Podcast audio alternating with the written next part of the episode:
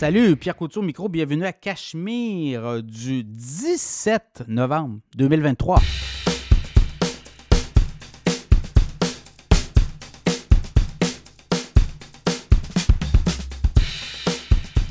Très heureux de vous accueillir pour ce nouvel épisode du podcast Balado Cachemire 17 novembre 2023. Vous l'avez vu, hein, les marchés boursiers partis vers le haut. On a eu les chiffres sur l'inflation aux États-Unis et là, clairement, l'inflation semble sous contrôle, 3,2% Ça se dégonfle. D'ailleurs, on va en parler dans un podcast, un segment cette semaine de l'inflation, ce qui s'en vient également, les taux d'intérêt. Et là, ben, beaucoup d'investisseurs qui croient que là, éventuellement, il va y avoir des baisses de taux. Donc, ça l'a rassuré d'un peu tout le monde. Les marchés boursiers sont partis vers le haut, pas à peu près. Donc, c'est du vert partout depuis le début du. Je dirais fin octobre, là, euh, si on regarde à partir du 26-27 octobre, depuis, euh, on ne regarde plus en arrière. C'est vraiment en avant, all-in. Est-ce qu'on aura un rallye du Père Noël? Bon, là, quand même, là, on peut quand même voir qu'il y a une embellie.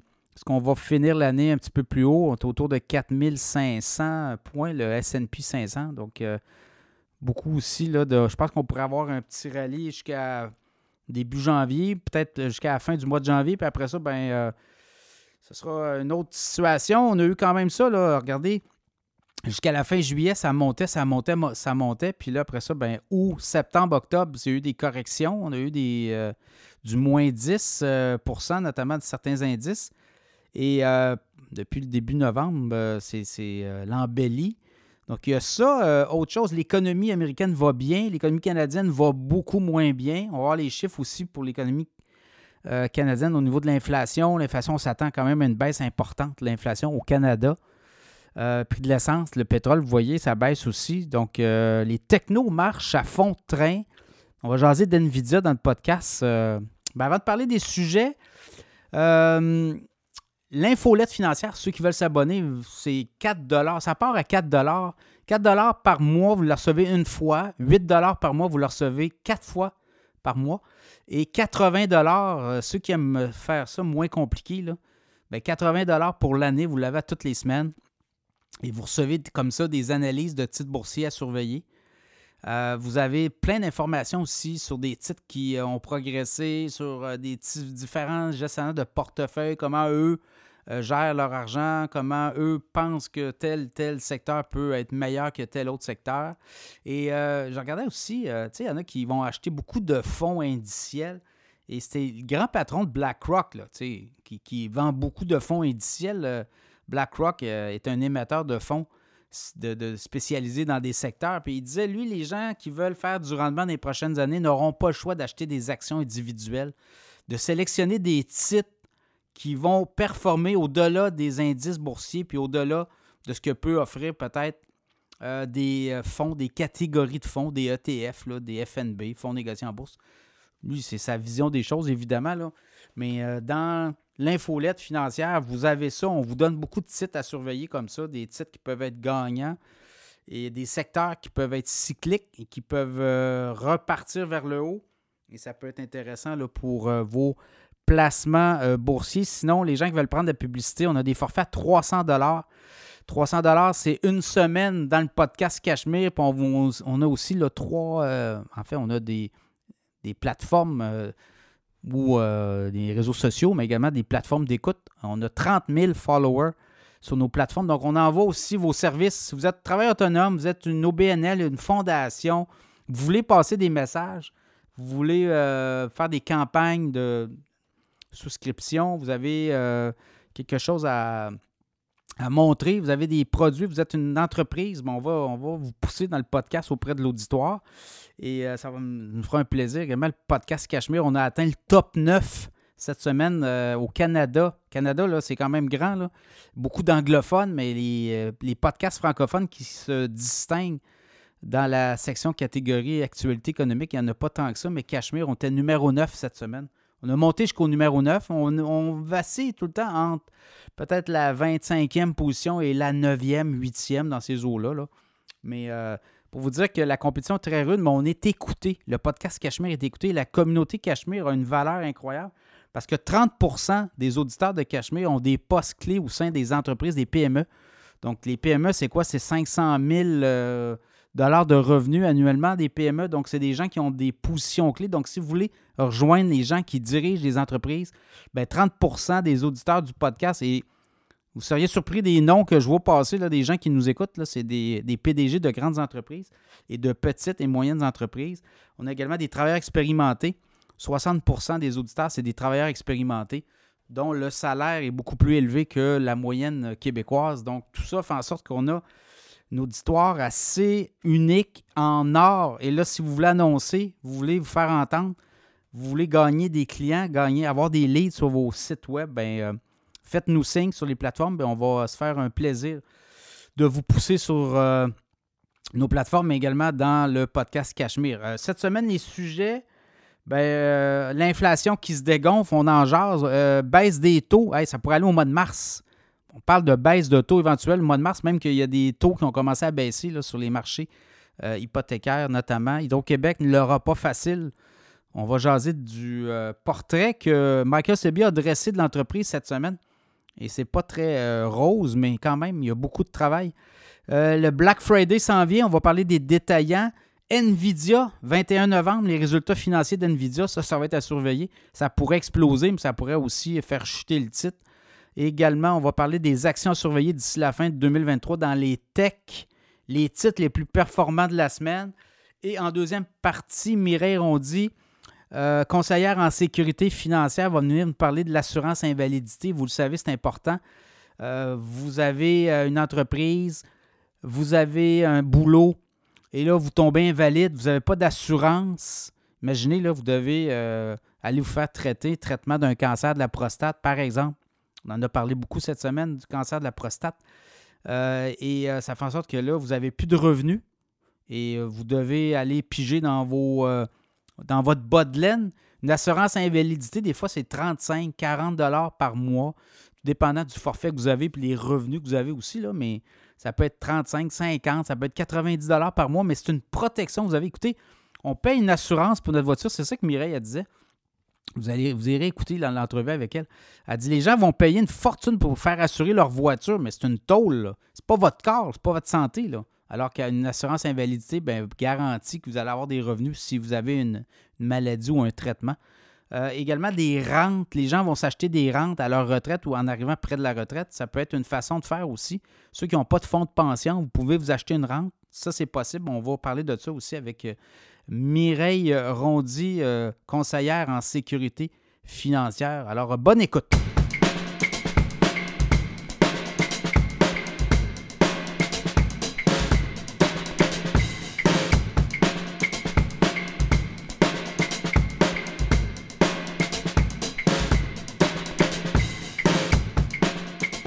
L'inflation se dégonfle. On a vu les chiffres cette semaine aux États-Unis.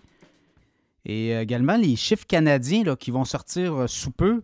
Et clairement, les consensus d'analystes font en sorte qu'on peut espérer enfin voir la lumière au bout du tunnel.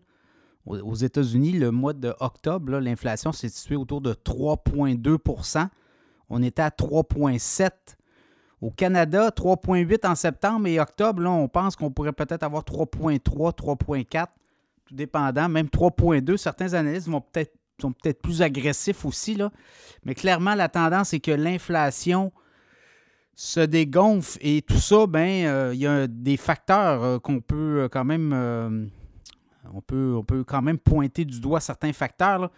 Clairement, l'énergie, l'essence, hein, vous l'avez vu, le prix de l'essence qui sont beaucoup moins, le prix moins élevé là, que les derniers mois. Donc, ça fait en sorte que oui, au niveau de l'essence, ben, ça donne un coût prix du baril de pétrole euh, qui a retraité au cours des dernières semaines et ça, ça l'a aussi joué à la pompe. Ça va jouer à la pompe au cours des prochains mois également. Donc, ça fait en sorte que toute la chaîne de valeur, ben, tranquillement, on le voit. Puis même au niveau alimentaire, c'est le grand patron de Métro, M. Laflèche, Éric Laflèche, qui disait que lui voyait vraiment euh, l'inflation alimentaire se résorber. On dit que pour les derniers mois, il parlait de 5,5% Donc, c'est tout un revirement de situation. Pensez-y, il y a quelques mois, on avait de l'inflation alimentaire à 9, à 10, Même on a eu du 11% Donc là, vraiment, ça se dégonfle. Et là, ben, tout ça fait en sorte aussi, les gens changent leur habitude alimentaire, donc vont changer les produits, on va payer moins cher. Donc ça, ça a une influence. Il y a des compagnies, ils voient leurs produits se faire laisser de côté, donc ça force peut-être certains fabricants de produits à rebaisser leur prix parce qu'ils ne sont plus compétitifs face à le choix des consommateurs aussi. Donc ça, ça joue. Donc euh, la bonne nouvelle, c'est que la Banque du Canada, elle, son travail est fait. Et là, ben, ça pourrait ça pourrait arriver, là, mais ça va arriver. 2024, euh, il va y avoir des baisses de taux, clairement. Parce que là, ça devient soutenable aussi, là, des taux euh, d'intérêt, des coûts d'emprunt très élevés pour les entreprises, pour les consommateurs. Les hypothèques se renouvellent à des coûts élevés. Et ça fait en sorte qu'il y a moins d'argent disponible aussi, le, dollar disponible pour la consommation. On disait que pour 2024 euh, au Canada, c'est 15 milliards en moins dans l'économie, juste le renouvellement des hypothèques qui vont passer de 1,5-2% à 6-7% certains cas. Là. Donc, euh, ça fait en sorte qu'il y a beaucoup moins d'argent disponible. On dit que c'est 30% de hausse dans certains cas. L'hypothèque, le paiement hypothécaire, quand on renouvelle nos prêts, évidemment, les prêts qui étaient sur 3-4 ans, il y en avait sur 5 ans. Donc, on avait signé en 2020, on arrive à terme éventuellement 2025. Il y en a que c'est 2019. Donc, voyez-vous, tous les prêts à terme, là, ça va être 15 milliards de moins en 2024 dans l'économie canadienne. Donc, ça va se faire sentir. Ça, c'est un, c'est un frein, hein? c'est 15 milliards de moins en dépenses qui vont aller directement pour l'hypothèque. Donc, euh, vous le voyez clairement dans ce contexte-là. Bien, l'inflation se dégonfle et là, la bonne nouvelle, c'est qu'on veut ramener l'inflation autour de 2% Là, on va être autour de 3 On pourrait terminer l'année autour de 3% au Canada. Donc, le, travail, la fourchette, c'est vraiment entre 1 et 3. Oui, on va être en haut, la fourchette supérieure, mais on va ramener ça éventuellement à 2 ça peut être un travail quand même de 2024. Et le danger, c'est que ça, c'est que si on baisse les taux trop rapidement, bien, que l'économie se remette à partir en fou. Et là, ben, c'est pas ça qu'on veut. On veut pas recréer de l'inflation, mais je vous le dis, ça va devenir intenable et on devra baisser les taux rapidement en 2024. Aux États-Unis, c'est une année électorale aussi. Les grandes banques, euh, les banques centrales, mais la Banque centrale des États-Unis, mais les grandes banques vont aussi éventuellement donner un tour de roue vers le bas. Donc, dans ce contexte-là, l'inflation, on le voit, le travail est fait. Il n'y aura pas de hausse, euh, il n'y aura plus de hausse, selon moi, là, de taux directeur. Et là, ce qu'on regarde vraiment, c'est des baisses. Et par la suite, ben, l'inflation, évidemment, ben, les, équations, hein, l'énergie, il faut que le baril de pétrole demeure quand même relativement bas. Mais là, vous l'avez vu, là, on était monté à 90 le baril. US euh, référence WTI, on est autour de, 72, 73. Donc, vous allez voir les prix de l'essence aussi s'ajuster. Euh, évidemment, il faut que les, euh, stations-service aussi s'ajustent. On regarde dans la région de Québec, les prix sont très élevés par rapport à d'autres régions. Donc là aussi, les marges bénéficiaires, donc ça, ça, peut jouer aussi sur l'inflation. Chose certaine, on espère que les gouvernements ne renvoient pas de l'argent à tout le monde. Ça, je pense qu'on est assez clair là-dessus les euh, programmes d'infrastructure, les grands travaux, peut-être de retarder certains grands travaux pour justement faire euh, baisser la pression. Alors à suivre, l'inflation qui se dégonfle.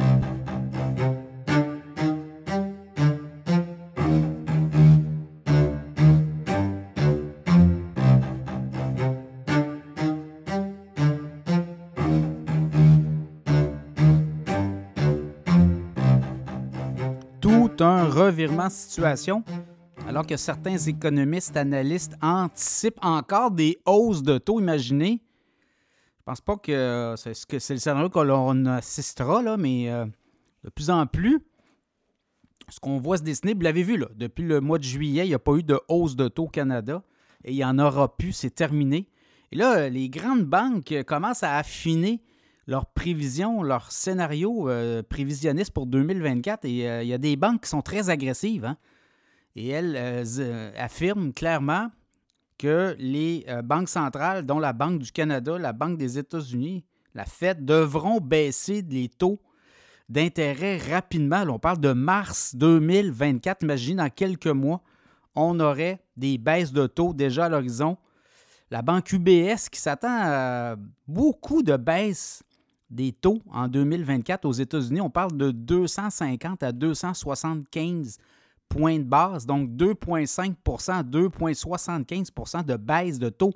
Imaginez, on pourrait avoir un taux directeur à la fin de 2024 selon UBS autour de 0,5% peut-être même 3% Ça serait tout un revirement de situation. Et on dit que la dette, notamment des États-Unis, de d'autres pays, bien, ça va créer des zones de choc assez violentes. Et ça, ça va provoquer euh, justement les banques centrales qui devront intervenir rapidement pour rassurer les marchés et également apaiser tout le monde, peser les coûts d'emprunt. Et ça va faire en sorte qu'on va baisser rapidement les taux les coûts d'emprunt, notamment pour les entreprises. Vous le voyez, les entreprises qui étaient financées à 1-2% avant les hausses du euh, mois de mars 2022, ben aujourd'hui, elles paient 6, 7, 8, 9% de taux pour leur, dette. Donc là, ça devient intenable. Donc il y, a, ça aussi qui va euh, arriver dans l'équation. Autre chose, ben, l'endettement des ménages, oui, mais des ménages qui renouvellent leurs hypothèques, donc ça va freiner beaucoup l'économie si on ne baisse pas les taux et on redonne l'oxygène à tous ces ménages très endettés.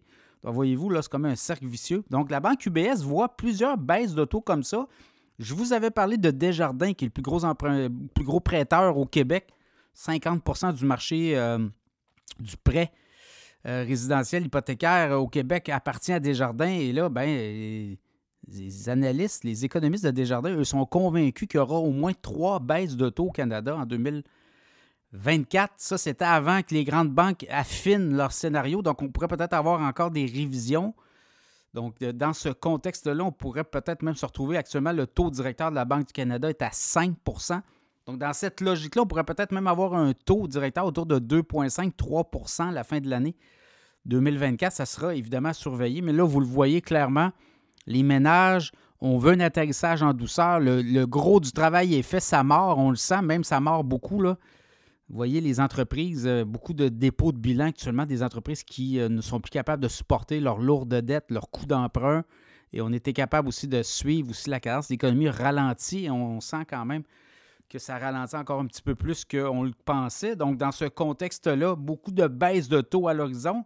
Et pour le consommateur, bien là, ceux qui ont des hypothèques à renouveler, vous allez le voir, ceux qui euh, arrivent à terme, bon, souvent on a six mois, on peut se faire geler un taux, puis quand on arrive à la bonne date, ben, on est capable de prendre le taux qu'on s'était fait geler. Il y a des institutions qui ne gèlent plus les taux, mais attendez-vous à des baisses de taux. C'est, ce le message que je veux vous donner.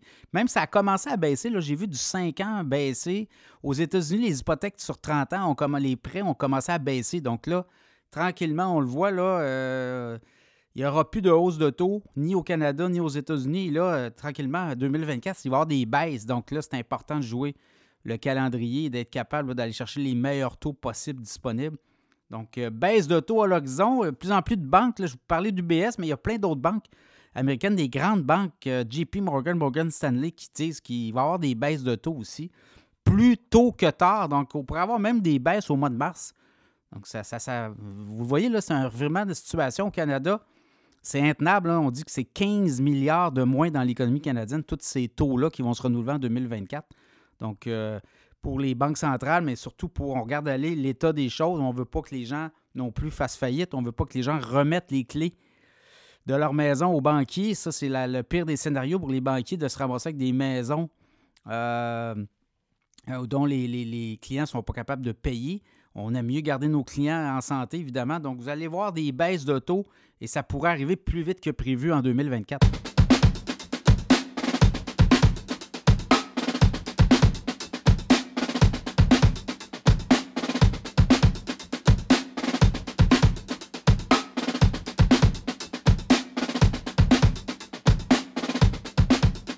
Le nouveau PDG d'Hydro-Québec, Michael Sebia, a beaucoup de pain sur la planche. On a eu beaucoup de données cette semaine, nombreuses euh, informations clés qu'on a eues et tout ça fait en sorte, et même M. Sebia est sorti cette semaine devant les gens de la Chambre euh, de commerce de Montréal et a reconnu que c'était devenu très compliqué faire affaire avec Hydro-Québec. Imaginez un monopole d'État, ça ne s'invente pas. On a le marché à nous tout seuls et on est incapable de répondre à la demande dans ce contexte-là. Évidemment, Michael Sebia a quand même un constat assez troublant de l'état de la situation de l'entreprise euh, dont il a hérité au mois de novembre. Il est arrivé en poste, ben, il récemment, ça fait quelques mois déjà, quand même. Et euh, le constat assez, euh, est assez lucide aussi. On a beaucoup de travail à faire.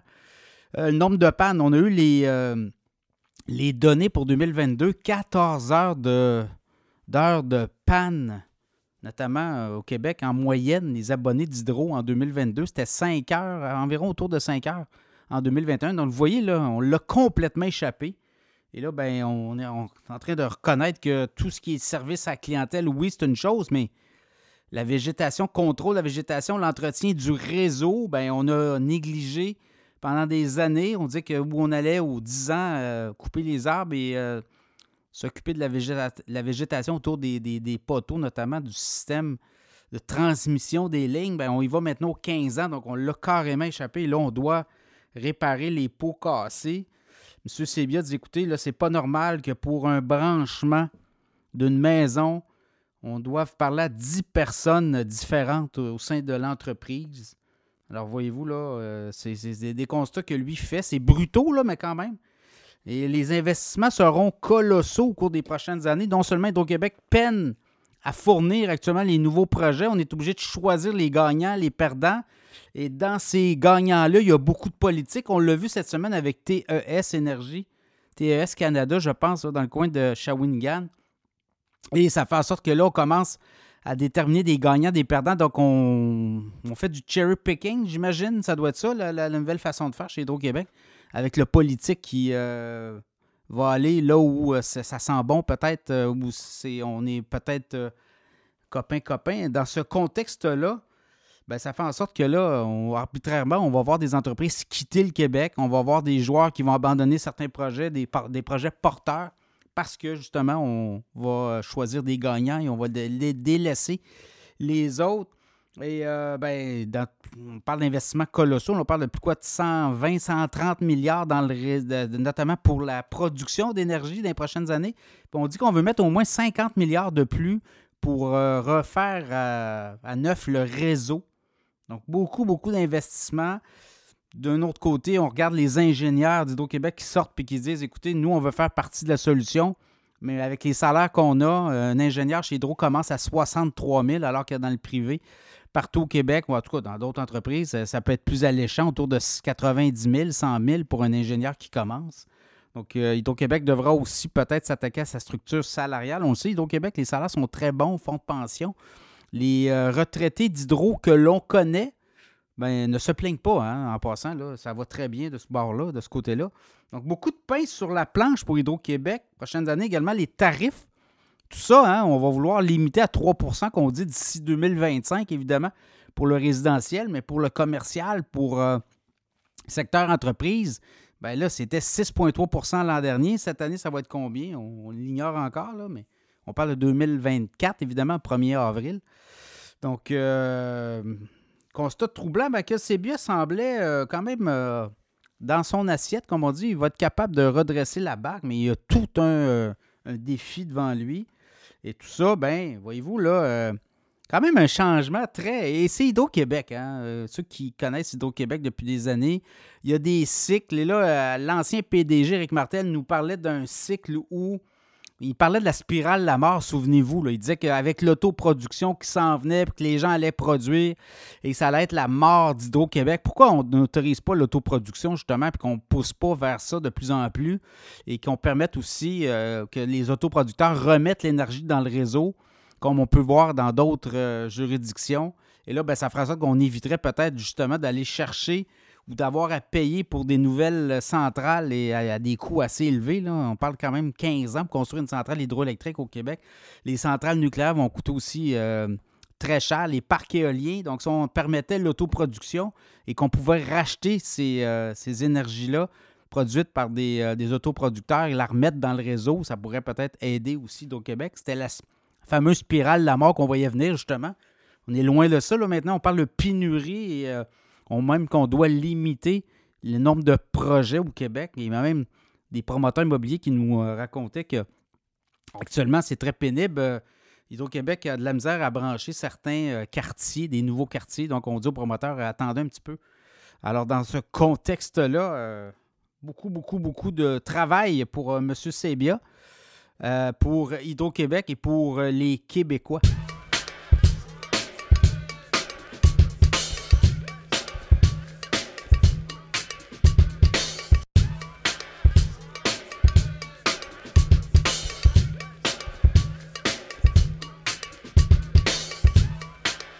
Devrait assister au retour des gros rabais pour la période du Black Friday qui commence. Là, on est dedans. On est à quelques jours euh, de cette euh, grande festivité qui marque le début de la saison du magasinage pour la période des fêtes. Donc le vendredi 24 novembre, le Black Friday, le vendredi noir. Et là, c'est suivi par euh, une grande fin de semaine de magasinage et euh, ça se termine, ça culmine par le cyber lundi, le Cyber Monday. Donc, on est dans euh, cette ère-là et là, on regarde les détaillants, puisque là, on sort aussi quand même d'une période assez difficile, trouble de la COVID. Euh, pour les détaillants, là, ça a été quand même des années éprouvantes, notamment au niveau des chaînes d'approvisionnement. On ne pouvait pas nécessairement offrir du matériel en quantité euh, suffisante. On avait des rabais limités. Et là, on dit que cette année, là, les vannes seront ouvertes pour les consommateurs. On parle même pour le Canada là, des rabais moyens de 18% dans les, euh, les magasins, également sur les sites web des détaillants. C'est quand même élevé. Là, je regardais aux États-Unis, des rabais moyens de 17% pour la période des fêtes qui s'en vient. Et dans d'autres pays, on parle de 15 à 16% Donc, le, Canada sera en mesure, les Canadiens, on dit que les détaillants canadiens seront capables d'aller au bout et d'offrir euh, des euh, produits en quantité suffisante, des rabais intéressants. Et l'autre chose, on le voit, l'inflation frappe, le pouvoir d'achat des consommateurs diminuer. Évidemment, vous le voyez, inflation, oui. Et également, euh, tout ce qui est coût d'emprunt, les taux d'intérêt qui ont explosé, donc les hypothèques. Donc, c'est un peu ça. Là. On a des paiements d'auto à faire. On a des paiements de maison. Ensuite, on a la, nourriture. Et là, après ça, on peut peut-être euh, se vêtir aussi. Donc, vous voyez, là, les cadeaux de Noël, les, dépenses. On dit qu'on va dépenser beaucoup moins au Québec que dans le reste du Canada également. Mais ce qu'on remarque, c'est que les gens vont vouloir peut-être offrir des cadeaux moins importants que par les années passées, mais beaucoup plus significatifs. Donc, on va chercher peut-être des objets qui vont avoir une certaine valeur sentimentale et qu'on va pouvoir offrir. Donc, on dit qu'on va aller beaucoup vers ces euh, items-là. Les détaillants vont vous offrir beaucoup de choses en ce sens. On vous dit que les algorithmes aussi sont très bien, euh, très bien euh, préparés pour les sites web. Et là, on regarde à la veille de la saison du magasinage, on a eu quand même des chiffres, des données des détaillants, comment se portent les détaillants? Évidemment, Amazon va très bien. On regarde Walmart, qui est le géant du commerce euh, euh, au détail, non seulement au Canada, mais aux États-Unis, mais dans le monde. Ben, les chiffres sont quand même bons. Là. On a eu euh, pour le premier trimestre, ben, en fait, le dernier trimestre, Walmart, des marges bénéficiaires de quoi? À peu près 2,8% et ce que ça dit, ben, ça fait que les, les profits sont au rendez-vous. Walmart a eu beaucoup de difficultés dans les dernières, je vous dirais, dernier trimestre. On avait eu euh, beaucoup d'investissements à faire sur euh, la chaîne, notamment euh, tout ce qui est le hum, service à l'auto. Aussi, on a beaucoup mis à jour tout les, le, service à l'auto, notamment.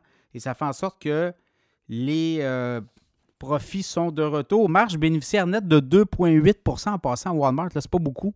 C'est un peu ça, hein, les grands détaillants, c'est entre 2 et 5. Dollarama fait euh, plus 10% euh, Dollarama est un cas à part dans le commerce au détail. Mais dans le cas de Walmart, 2,8% de marge bénéficiaire nette au dernier trimestre. C'est quand même euh, des données intéressantes. Voyez-vous, le chiffre d'affaires en hausse d'à peu près, vite, vite, vite, 5,2% au troisième trimestre, donc 160,8 milliards. Bénéfice net de 453 millions, donc c'est 2,8% donc c'est pas beaucoup. On avait fait une perte de 1,8 milliard pareille date l'an passé. On investissait beaucoup, euh, notamment dans tout le pick and collect qu'on dit, là, euh, tout le, service à l'auto aussi. Donc, on a réaménagé les magasins. Ça en va beaucoup vers aussi des caisses en libre service. Donc, on a coupé beaucoup dans les postes de caissiers. Et euh, c'est un peu ça, les, temps des fêtes. On va voir s'il y a des taillants qui vont pouvoir être capables de passer au travail. Target a eu des très bons résultats financiers aussi. Le titre de Target a explosé à la bourse. Dans le cas de Walmart, euh, le, grand patron euh, des finances de Walmart a dit qu'il sentait un épuisement auprès des consommateurs. Donc, ça a donné un petit coup vers le bas. Mais on va le voir. Il y a des détaillants qui ne pourront pas passer au travers des fêtes. D'autres pourront réussir à tant bien que mal à s'immiscer.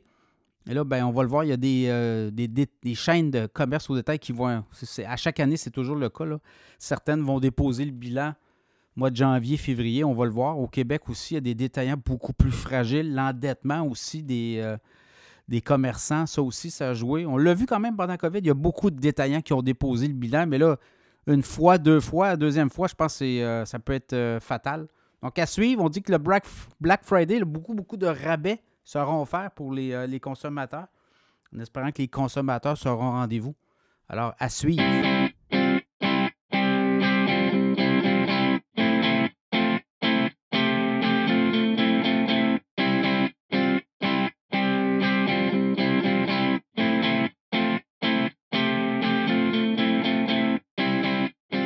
Le titre de Nvidia sera surveillé. Le fabricant de puces électroniques, de cartes graphiques également, microprocesseurs. Le titre de Nvidia est en feu. Depuis le début de l'année, on parle d'une hausse d'à peu près 240% imaginez. Titre qui est en forte croissance. Et là, on va voir le 21 novembre les résultats financiers du dernier trimestre. Depuis le début de l'année, le titre d'NVIDIA a progressé. Je vous ai dit 240, c'est 245% au moment où je vous parle. Il était à 143,15 le 3 janvier et actuellement il est à 494,80. C'est beaucoup euh, et même certains analystes croient que c'est trop. Les résultats attendus, et là ça va être intéressant parce que là les analystes nous disent qu'il ne faut pas que Nvidia manque son coût. Si on manque le coût, ben, le titre pourrait dégringoler.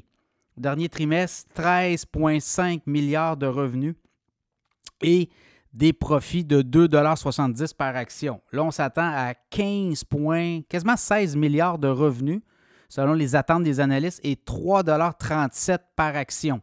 Si on n'a pas ça, je peux vous le dire, le titre va s'effondrer. Par contre, si on réussit à battre euh, le consensus des analystes, ben, on va voir un titre partir en orbite autour des 525, 530, peut-être même 550. Mais pour la suite, là, vous voyez, là, c'est une progression quand même euh, assez importante. Et dans le cas d'NVIDIA, ben, les cartes graphiques, c'est tout lié à l'intelligence artificielle. Les clients d'NVIDIA, on les connaît, là, Microsoft, Apple, Amazon, Meta, Alibaba, Baidu, Tencent, ByteDance. On a eu des interdictions de vente en Chine mais on dit qu'on est capable de contourner, ou à tout le monde, les grands joueurs de la chaîne se sont stockés en cartes graphiques, puis en GPU aussi. Là, ça, c'est justement des cartes graphiques, les A100, les H100, les H800. Des cartes graphiques à 15, 20, 25 000 le morceau. Là. Donc, euh, c'est pour ça qu'NVIDIA est un titre qui va exploser dans les prochaines années. AMD aussi, qui est un fabricant de puces électroniques et de microprocesseurs de cartes graphiques. Intel, ce sont des, euh, des joueurs euh, qui sont aussi autour de l'environnement des, des fabricants de puces. On a ramené les productions aux États-Unis dans le cas d'NVIDIA. on a des projets aussi avec Foxconn en Asie, Taïwan notamment. Donc, il y a beaucoup, beaucoup de, d'investissements à venir. On demeure quand même très bien positionné avec les géants du web, euh, mais ce qu'on voit aussi de plus en plus, il y a de la compétition qui s'installe. Mais dans le cas d'NVIDIA, on nous dit que les produits sont en avant. Là, euh, beaucoup, beaucoup, beaucoup d'années euh, de, recherche et développement, un peu comme Tesla dans le monde de la voiture à batterie, la voiture électrique. Donc, ça fait en sorte que NVIDIA devance la compétition euh, de plusieurs euh, centaines de, de, mètres de distance, là, comme on. C'est imagé, là, mais c'est pour vous donner une idée. Et là, parce que les analystes disent, écoutez, les analystes s'attendent à un prix moyen d'ici un an. Et ça varie beaucoup, là. Mais voyez-vous, le, prix moyen est autour de 641 Il y a 49 analystes qui suivent le titre d'NVIDIA. 641 en moyenne d'ici un an. Mais ça pourrait être aussi 439 donc, on pourrait voir, euh, on dit que la médiane, si on ramène une cible beaucoup plus réaliste, euh, donc les, les analystes qui sont beaucoup plus pessimistes qu'optimistes, euh, même il y en a un qui voit le titre à 1100 Donc, voyez-vous, là, c'est un peu de tout au tout. Donc, je regardais, c'est Morningstar aussi. Eux, leurs chiffres réalistes, la valeur intrinsèque de la compagnie, selon leurs analystes, c'était 484 Donc, ça va bouger beaucoup. Et le prochain trimestre pourrait être déterminant pour euh, le titre euh, d'NVIDIA cette année, évidemment.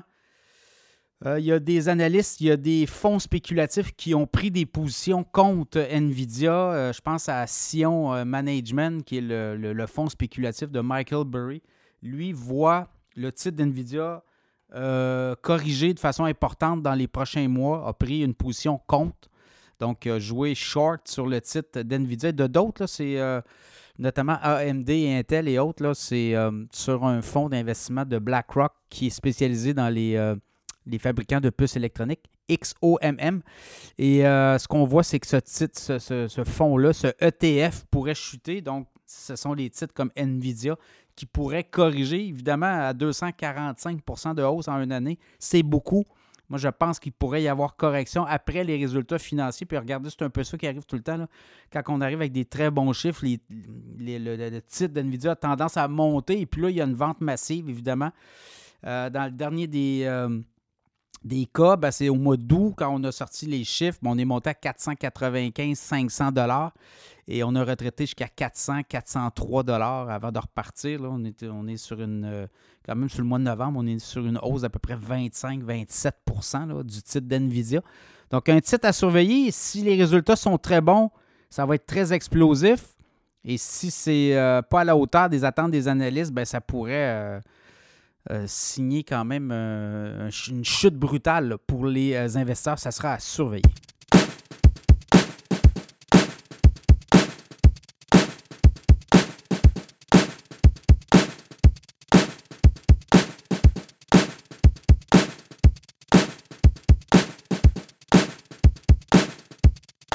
Vous en voulez des titres à surveiller à la bourse, on va vous en donner. Même on a des des données à vous partager sur quatre géants du Big Tech qui, euh, selon Morgan Stanley, la firme Morgan Stanley, seront surveillés au cours des prochains mois d'ici la fin de l'année, mais surtout au cours de la prochaine année.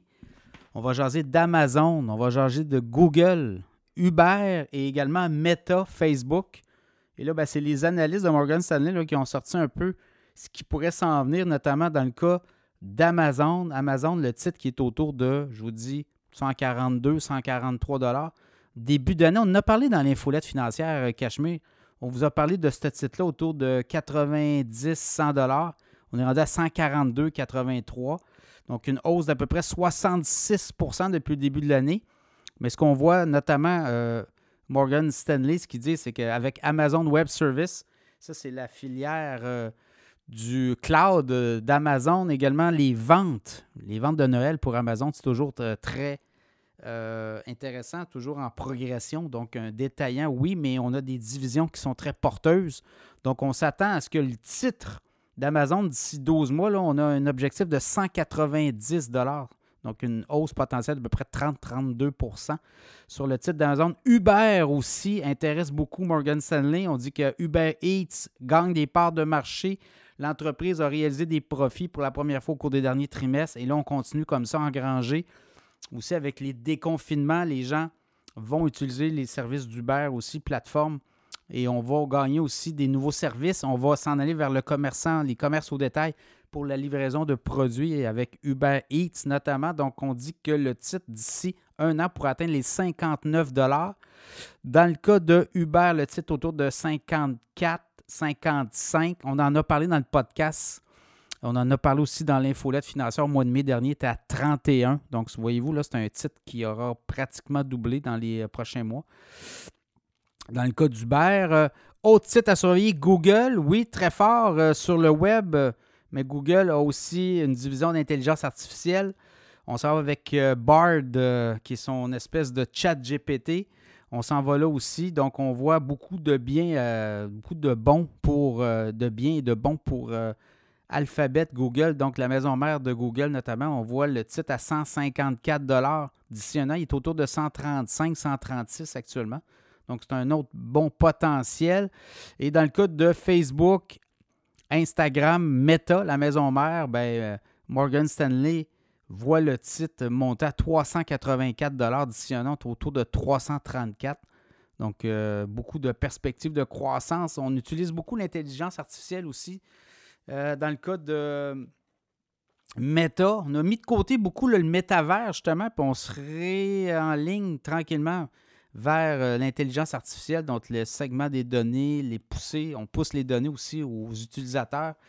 Et euh, beaucoup de vidéos. On va beaucoup pousser l'intelligence artificielle. Donc, dans les prochain trimestre, on va avoir du déploiement davantage sur ces plateformes-là. Donc, pour euh, Morgan Stanley, c'est quatre gagnants.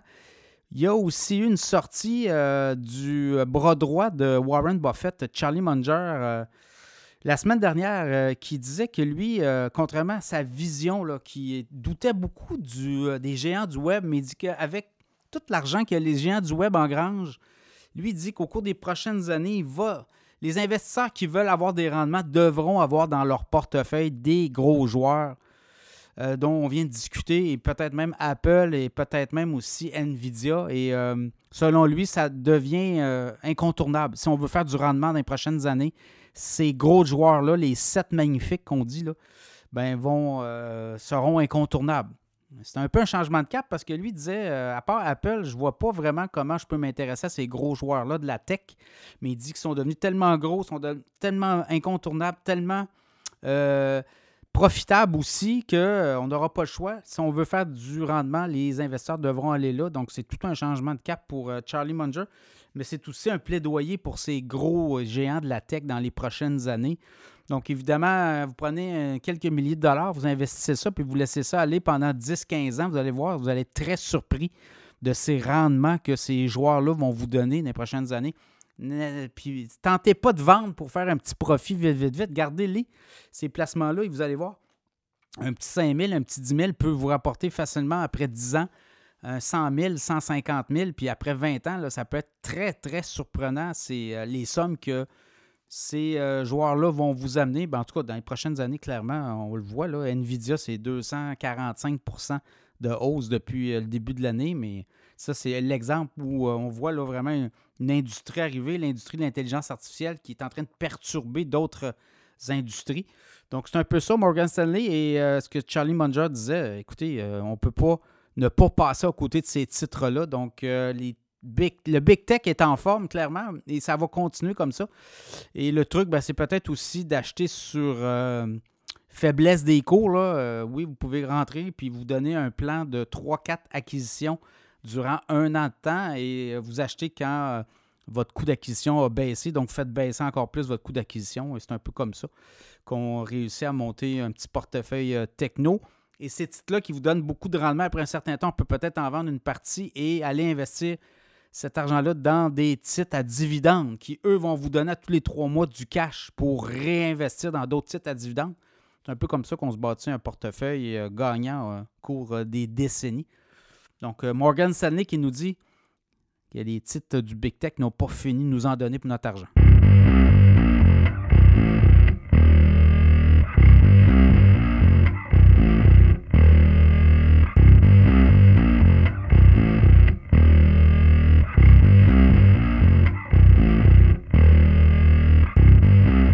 OK, on va jaser des titres les plus performants de la semaine à la Bourse de Toronto, mais également du côté euh, de Wall Street. Évidemment, ce pas les titres les plus populaires en termes de volume de transactions, mais vraiment en termes de rendement boursier depuis une semaine. Et là, on peut être surpris parce qu'il y a des titres qui sont des fois à 1 qui vont monter à 2 donc c'est 100% de rendement, vous voyez. Mais ce n'est pas la même chose qu'un titre à 50 qui est passé peut-être à 55 à 60 il y a une marge quand même beaucoup plus importante, mais quand même, ça vous donne une ordre de, grandeur, de voir peut-être des, des titres qui sont en train d'émerger. Stantec, compagnie notamment dans la construction, 11,1% de hausse au cours de la dernière semaine. Shopify, c'est le comeback de Shopify. Hein? 11,1% également pour Shopify. Constellation Software, compagnie de logiciels, 8% d'avancée. Power Corporation, 7,1% toute une semaine pour Power Corporation. Great West, la Great West, Lifeco, compagnie d'assurance, 6,7% On voit les financières revenir tranquillement. Là. Witten Precious, euh, dans les, euh, notamment 6,5% La Sun Life aussi, 5,7% Brookfield, 5,3% Nutrient dans les engrais, 5% Également, Magna International, les pièces d'auto, près de 5 Banque de Montréal, 3,8% Cameco, notamment dans l'uranium, 3,7% Thomson Reuters, 3,5% Barrick Gold, le prix de l'or, 3,4% Banque Royale, 3% Canadien National 3% Toronto Dominion, vous voyez là, les financières, Toronto Dominion 2,9% la Banque Nova Scotia 2,7% Donc c'est un peu ça. Les, euh, les pétrolières, les gazières ont, se sont froidis un peu, là, mais du côté euh, des, euh, des, banques, des financières, ben là, on voit un retour vraiment. Du côté américain, Vraiment, Target, 21% de hausse au cours de la dernière semaine. Target, des résultats très impressionnants. Macy's, même chose. Les commerçants vont bien. Les détaillants, à la veille là, des, euh, du magasinage des fêtes, on a eu des très bons résultats. Donc, Macy's, 19,8% de hausse cette semaine. Intel, les microprocesseurs, 14,7% Tesla, le comeback de Tesla, 11,3% Uber, près de 8,8% Ensuite de ça, Palantir, 8,1% On a parlé de Palantir récemment dans l'infolette financière euh, Cachemire.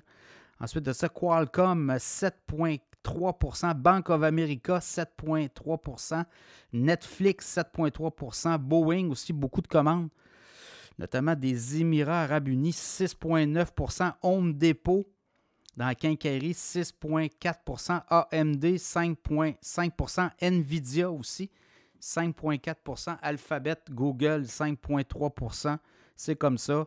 JP Morgan, près de 4,9% Starbucks, 4,8% Walt Disney, entrée chez Walt Disney d'un autre euh, investisseur, euh, comme on dit, influent. il va tenter, lui, de provoquer des choses à l'intérieur de Disney. Donc, 4,7% euh, Marvel dans les euh, notamment les puces électroniques, 4,6% Coinbase, plateforme de crypto-monnaie, le Bitcoin a, pris du poil de la bête aussi, 4,3% Alors voilà les titres les plus performants en termes de rendement boursier au cours de la dernière semaine.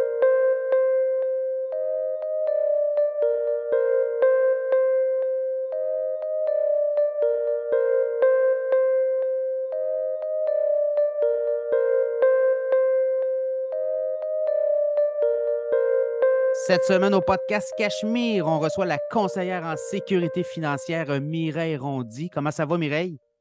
Moi, très bien ce matin, et toi?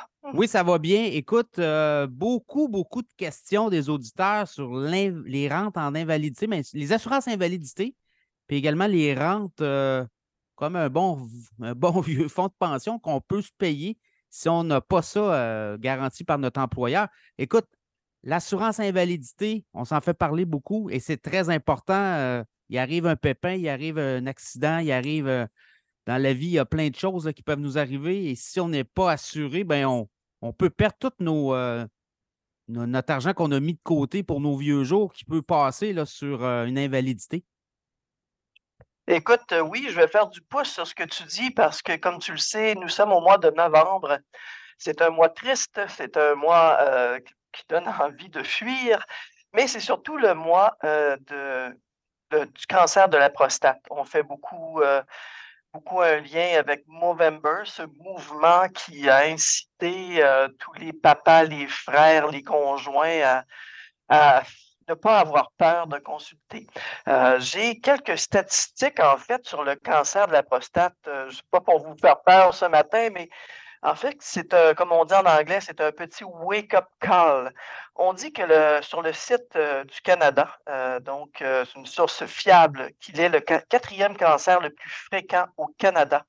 On dit qu'il va toucher un homme sur neuf. En 2020, 23 300 hommes ont eu un diagnostic ça touche 99% des hommes de 50 ans et plus. Euh, donc, chez les hommes, c'est le cancer numéro un. Bien entendu, ce n'est pas un cancer aujourd'hui mortel. Après 5 ans, 93% des hommes vont passer au travers. Mais on va quand même se le dire, si demain matin, Jacques apprend qu'il a un cancer de la prostate, euh, c'est peut-être qu'il a 50 ans, c'est peut-être qu'il n'a jamais pris le temps de prendre une assurance et là, ce matin, il faudrait qu'il aille travailler. Euh, ce n'est pas si évident de partir travailler quand on a un souci de santé, surtout si on n'a pas de protection d'invalidité et qu'on n'a pas le choix d'aller travailler ce matin. Euh, puis la guérison, c'est souvent notre état mental. Donc, si tu pars avec deux prises au bâton, tu n'as aucune protection, puis ton état mental n'est pas, euh, pas le meilleur euh, de, toute ta vie, euh, c'est là que ça prend tout son sens. Tu as une petite famille, tu as des enjeux au travail, et d'autant plus si tu es travailleur autonome. Un employeur va te donner toute la latitude pour prendre probablement soin de toi pendant cette période difficile. Mais si tu es un travailleur autonome, Pierre, il euh, faut que tu te rendes chez tes clients avec le sourire aux lèvres. Il faut peut-être que tu fasses des ventes. Euh, c'est certain que ça ne fonctionne pas. Donc, quand on est jeune, les assurances invalidité, les assurances vie, ça coûte pas cher. Euh, hier, j'échangeais avec mon conjoint, puis il me disait Oui, mais c'est donne un prix. Quand tu donnes un prix, les gens s'attachent à ce prix-là, puis après ça, ils sont déçus parce que peut-être que leur santé ne leur permet pas d'avoir. Si je te disais, ah, pour 40$ par mois, on peut avoir une super assurance invalidité et que toi, tu viens me voir et finalement, parce que ton dossier de santé n'est pas le meilleur, euh, c'est plutôt 95 par mois. Donc, euh, il y a une déception. Je pense qu'il faut adhérer au concept de protection de l'invalidité. Comme tu le disais au départ, ça peut briser les efforts financiers de toute une vie, 5 ans, 10 ans, 15 ans. Et l'assurance invalidité, j'ajouterais, ce n'est pas comme l'assurance vie, Pierre. L'assurance invalidité ou maladie grave, c'est un cadeau qu'on se fait. L'assurance vie, c'est un cadeau qu'on fait aux autres. Donc, à quelque part, si moi j'ai envie de me faire un beau cadeau ce matin, c'est de protéger mes revenus futurs, protéger ma quiétude mentale et de faire cet exercice-là, de, rencontrer mon conseiller, et si je n'en ai pas, d'en trouver un au plus vite, parce que les conseillers, comme toutes les catégories d'employés, il y en a de moins en moins. Oui, c'est rare. Hein, on, le voit. Ouais. Exactement, on le sent. Et euh, de plus en plus, les conseillers financiers vont choisir aussi euh, des euh, clients qui représentent aussi peut-être les plus jeunes ou un avenir, euh, donc aussi potentiel ou tout dépendant, qu'est-ce que tu as comme fortune aussi d'accumuler? Hein? Ben, tu touches à un bon point. Écoute, la tendance, malheureusement, chez les conseillers financiers, c'est d'aller chercher des clients de, plus en plus euh, mieux nantis, qu'on appelle. Donc, malheureusement, il se crée un écart actuellement entre, je vais prendre l'exemple des riches et des pauvres. Euh, il se creuse un écart parce qu'un conseiller financier ne peut pas servir 1000 personnes dans l'année. Donc, le conseiller financier va commencer par bien servir sa clientèle. Et moi, je souhaite à tout le monde d'avoir un conseiller qui peut faire et l'assurance et le placement parce que si je suis un conseiller en assurance, euh, je vais essayer de prendre la plus grosse part du budget pour protéger le client. Si je suis un conseiller en placement, je vais essayer de garder le plus d'argent possible en cotisation du client. Si je fais les deux côtés, moi, je fais les deux côtés. Quand je regarde le budget du client, euh, je n'ai pas de tiraillement entre euh, le placement ou la protection. En fait, le planificateur financier va toujours prioriser la protection du client.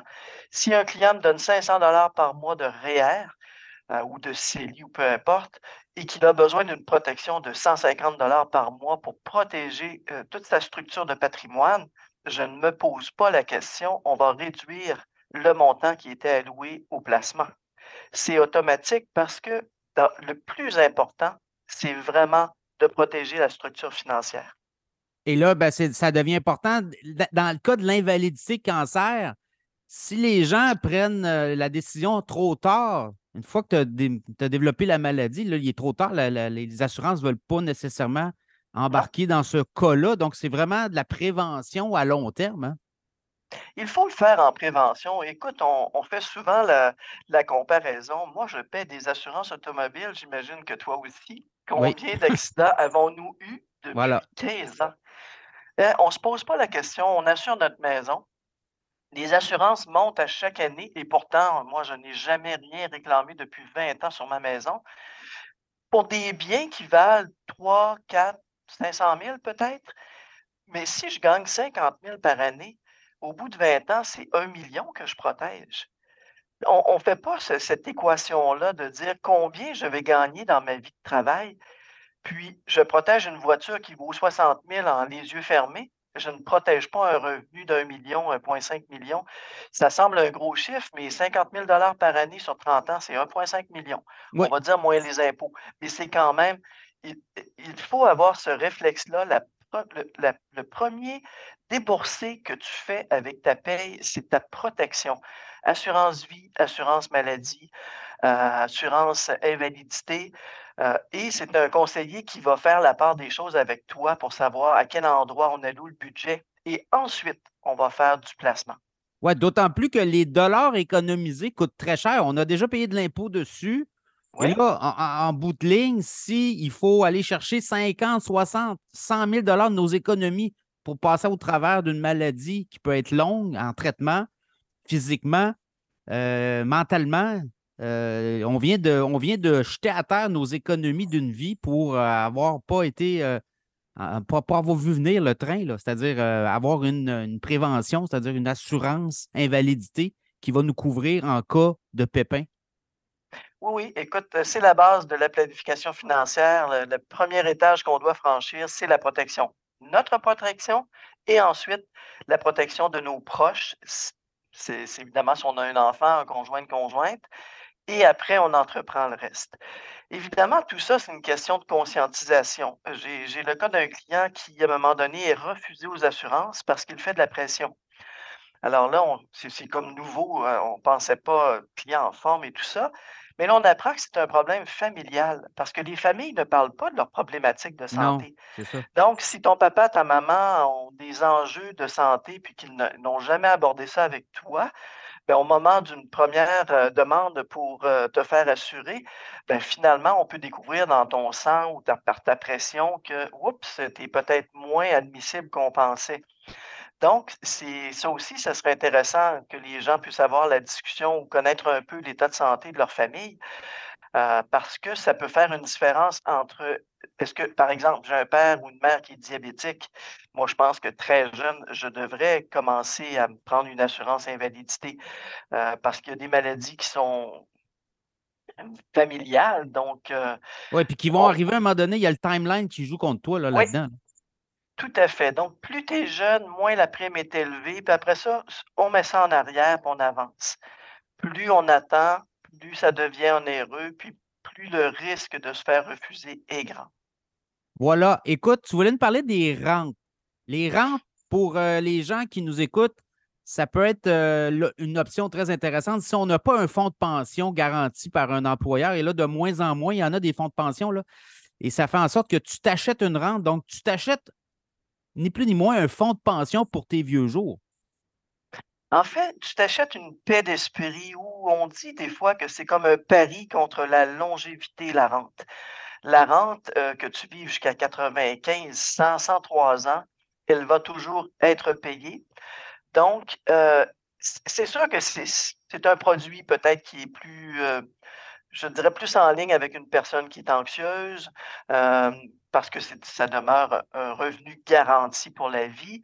Heu, c'est un produit, heu, pour les gens, plus tu vieillis, Pierre, plus ce produit-là est intéressant. Puis il y avait un article dans un média il y a quelques semaines euh, qui, mentionnait aussi le fait que les taux d'intérêt sont élevés actuellement est un bon moment d'entrer dans une rente. Parce que la rente, elle va calculer 2 choses: combien d'années potentielles il te reste à vivre et le taux d'intérêt. Donc, on est dans un environnement actuellement de taux d'intérêt élevés. Oui. Alors, je te donne un exemple. On a un couple qui vendent leur maison, 500 000-600 000. Ils n'ont pas de descendants. Il faut, faut comprendre que la rente, elle est généralement plus avantageuse au niveau fiscal pour de l'argent non enregistré. Donc, un cas de vente de maison pourrait être un excellent exemple. Et on va dire que notre couple n'a pas d'enfant, donc pas d'héritier potentiel. Quand tu prends ton 500 000 et que tu le donnes à la compagnie d'assurance, tu ne l'as plus, ton 500 000. Par contre, comme un fonds de pension, tu vas avoir un revenu à vie. Et là, tu peux choisir toutes sortes d'options. Tu peux demander euh, une indexation. Euh, tu pourrais demander une réversibilité au conjoint. Tu peux demander aussi une période de garantie parce que si tu n'as pas de période de garantie, le mardi, tu prends ta rente, le mercredi, tu décèdes, bon, c'est la compagnie d'assurance qui a gagné.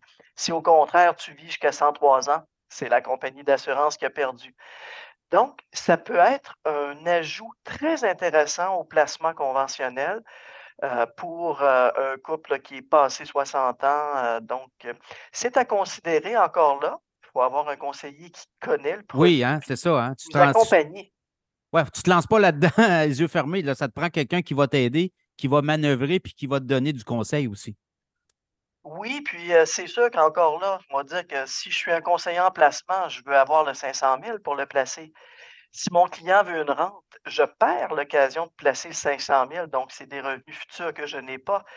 C'est pour ça que c'est important d'avoir un conseiller qui peut faire les deux côtés de l'équation. Euh, parce que la rente est un produit d'assurance. On doit être un conseiller, un représentant en sécurité un conseiller en sécurité financière, euh, pardon, euh, pour proposer une rente. Donc, si j'ai les deux chapeaux, je travaille toujours pour le bien de mon client. Pour moi, que le 500 000 atterrisse du côté du placement ou du côté de la rente, ben, l'important, c'est le bien-être du client. Peux-tu me donner un exemple récent où tu as vu, tu as travaillé avec des clients, puis ça a bien fonctionné, à tout le moins? Euh, on ne le sait pas, la longévité, on peut jouer euh, pour ou contre, tout dépendant, mais ça, a été un cas euh, heureux pour, pour des clients qui ont pris une rente puis qui ont dit ben écoute, c'est un produit qui nous intéresse, puis toi, tu as fait l'équation, tu as dit ben, pense que pour vous, là, c'est un produit intéressant dans le contexte actuel?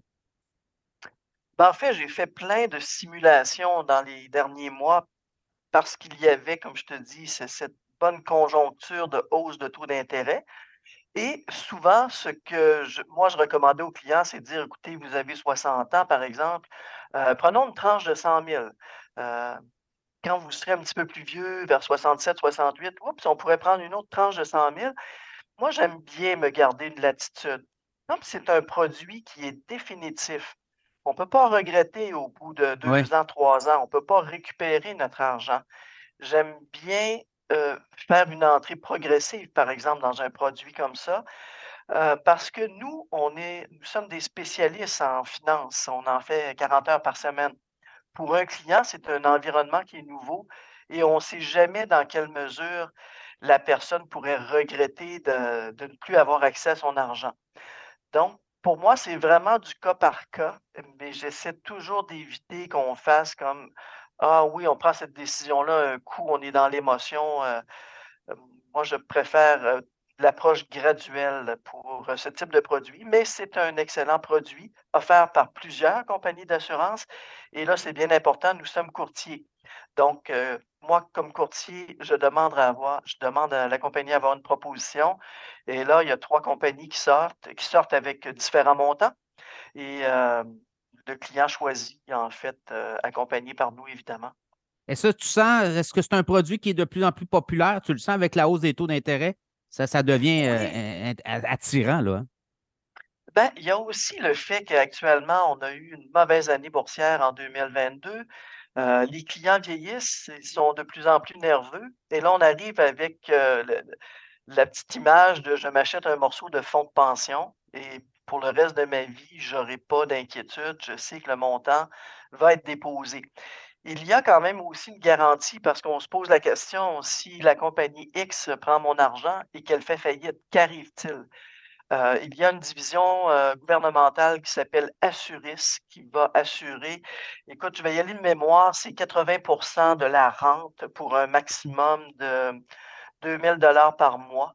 Il euh, faudrait que je revoie les chiffres, excuse-moi, là, je ne les ai pas en tête ce matin. Ça ressemble à ça, grosso modo, là. Oui, grosso modo, en fait, parce qu'il y a aussi cette question-là, on se dit si par exemple c'est Industriel Alliance ou Sun Life, est-ce que la compagnie peut faire faillite avant que moi je décède?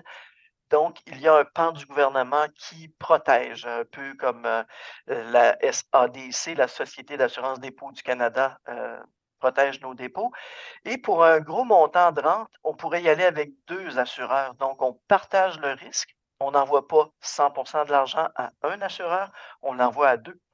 Donc, à ce moment-là, encore là, on cherche une, paix d'esprit en se disant, je n'ai pas mis tous mes œufs dans le même panier, le fameux adage. Oui, et d'où l'importance de travailler avec son conseiller en sécurité financière. Mireille, si les gens veulent te rejoindre, les plateformes, les numéros de téléphone où on peut te parler? Toujours le plus facile sur mon cellulaire, le 418-261-2851. Et euh, tu as le site web, hein, je pense, euh, mireillerondi.com aussi. Oui, aussi. Donc, c'est une, porte d'entrée. Mireille Rondi, merci beaucoup. On se reparle bientôt. Salut. Merci à toi. Bon mois de la prostate. Oui. Salut.